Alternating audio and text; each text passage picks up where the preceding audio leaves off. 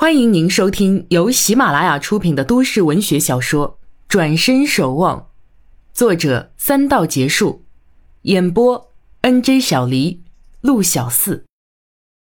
第六十三集，孙老太爷正躺在床上，双目微睁，面无表情，嘴巴轻动。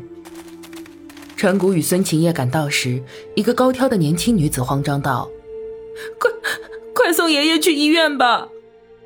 爷爷，咱们去医院好吗？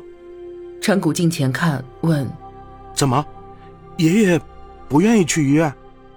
爷爷抓着床板不放，他早上还是清醒的，中午就迷糊了，醒了两次都说不去医院，说说是死也要死在这。陈谷去拍孙晴夜的肩道：“来，我跟爷爷说说。”孙晴夜这才起来，侧身让开。陈谷坐上床沿，看孙老爷子气色倒好，面目沉静，只是嘴唇仍是轻动。他俯下来，侧耳去听，老爷子果然是在讲话。不走，我不走，不走。老爷子有一气没一气的吐着字。陈谷贴近他的耳朵道。爷爷，我是阿古啊。老爷子眼皮动了动，半晌从被子里摸出一只手来。陈谷轻握住老爷子的手，又道：“爷爷，您不会走的，阿古在这儿陪着您。”孙老爷子的眼角溢出一滴眼泪：“我要死，死，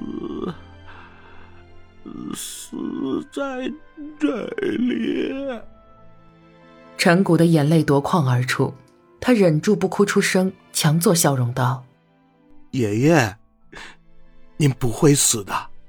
阿古好久没跟您杀了，您休息好，过几天我们痛痛快快杀一盘。”孙老爷子脸上浮出一丝笑意，双目更睁大了些，微微动了动肩膀。陈谷问：“爷爷，您要坐起来吗？”老爷子又微微点点头，孙晴夜抢步上来扶起爷爷，喜道：“哎呦，爷爷，您可吓坏孙子了。”老爷子喘了几口气，眼睛更睁大了些，看看孙子，蠕动嘴唇道：“孙子啊，让我看看孙媳妇。”孙晴夜赶忙答应。这边的高挑女子闻言，贴近孙晴夜，大眼汪汪看着老爷子。老爷子缓缓却拉了他的手，又拉了孙子的手，将两手叠在一起，看着他们笑。孙晴夜道：“爷爷，您快点好起来，喝了孙子孙媳妇的喜酒，就有曾孙子抱了。”那媳妇红了脸，低头浅笑。老爷子笑呵呵道：“好，好。”好好过日子。陈谷见老爷子精神好转，大为欣喜。孙晴夜扶住爷爷的肩道：“爷爷，您躺下休息吧。”老爷子却直摇头。孙晴夜不依：“还是躺下吧。”陈谷笑道：“爷爷，您还是要多休息，这样才好得快。”老爷子瞪大了眼睛，喘几口粗气，才缓缓道。我，我要吃，吃，吃粥。床边的三个年轻人一听，顿时乐了。孙媳妇二话不说，转身出了房间。孙晴夜还是扶爷爷躺下道：“粥一会儿就好，您先躺下等着。”老爷子这才一言躺好，脸带微笑，闭目养神。陈谷与孙晴夜来到客厅。阿古啊，谢了，刚才是真把我吓坏了。现在不要紧了，你回去吧。孙晴夜晃了晃脑袋，哎呀，这老爷子净吓唬人。陈谷朝里屋一看，笑道：“哼，爷爷年龄大了，不要逆着他。我也不打扰他了，明天再来看他。”说罢，向孙晴夜辞了别，回转家来。傍晚时分，远山现出美丽的夕阳景色。夕阳染晕了小半边天，从王家大院远望，仿佛能望见光晕里飘出个神仙。王董坐在院子里凝神看夕阳，脸上呈现出释然的微笑。王董，走进来三个人，两男一女，都是笔挺的职业装。王董朝他们一笑：“来了，坐吧。”三人一言坐下，四张石凳围着一张圆桌，大理石平面上摆着一套茶具。王董先给三人倒上茶，后给自己也倒上，又端起茶杯呷了一口茶，看着三人都喝了一口，这才道：“事情可以开始。”王董点点头，转头问向那女子：“杜主任，人事安排的如何了？”杜主任从文件包里抽出几张纸，递与王董。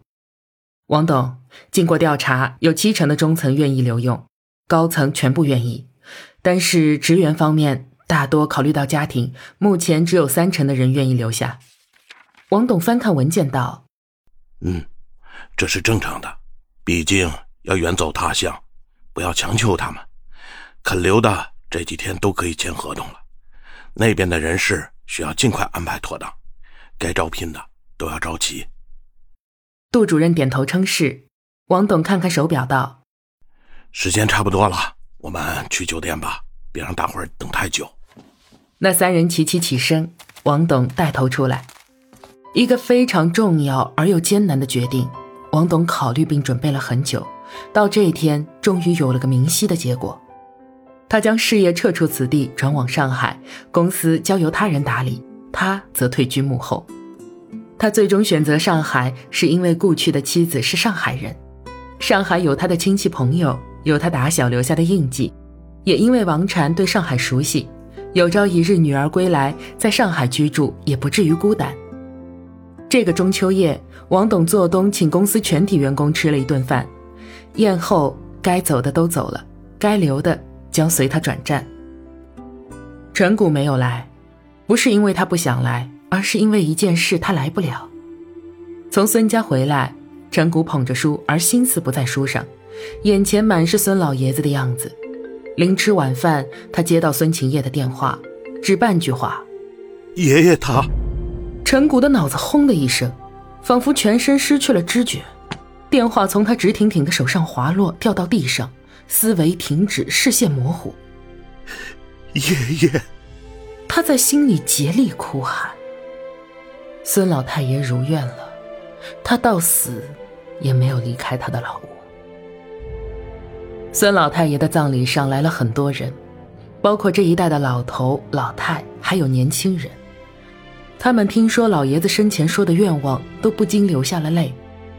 一连一个多星期，几条小巷都沉浸在忧伤的回忆中。那个老人亭披着白花黑纱，默默的倒住。陈谷向王董请了七天假去孙家帮忙，忙完事便躲房间里发愣。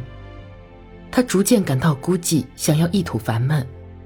这里即将要陆续消失，不，现在已经开始在消失。回头巷口消失了玄海，老屋里消失了孙老爷子。没过多久，就会有十几户、几十户的人家消失。再过些日子，他与他家。也将消失。窗外响起雨声，陈谷似听到自己内心滴血的声音，欲大喊一声，却没有力气。他拿出纸笔，不假思索，倾吐满腔心声，泪盈满眶，满怀惆怅，给王禅写了厚厚五张纸的信。第二天一早，他寄了信便去王家。他一个星期没来王家，这次一来竟大吃一惊。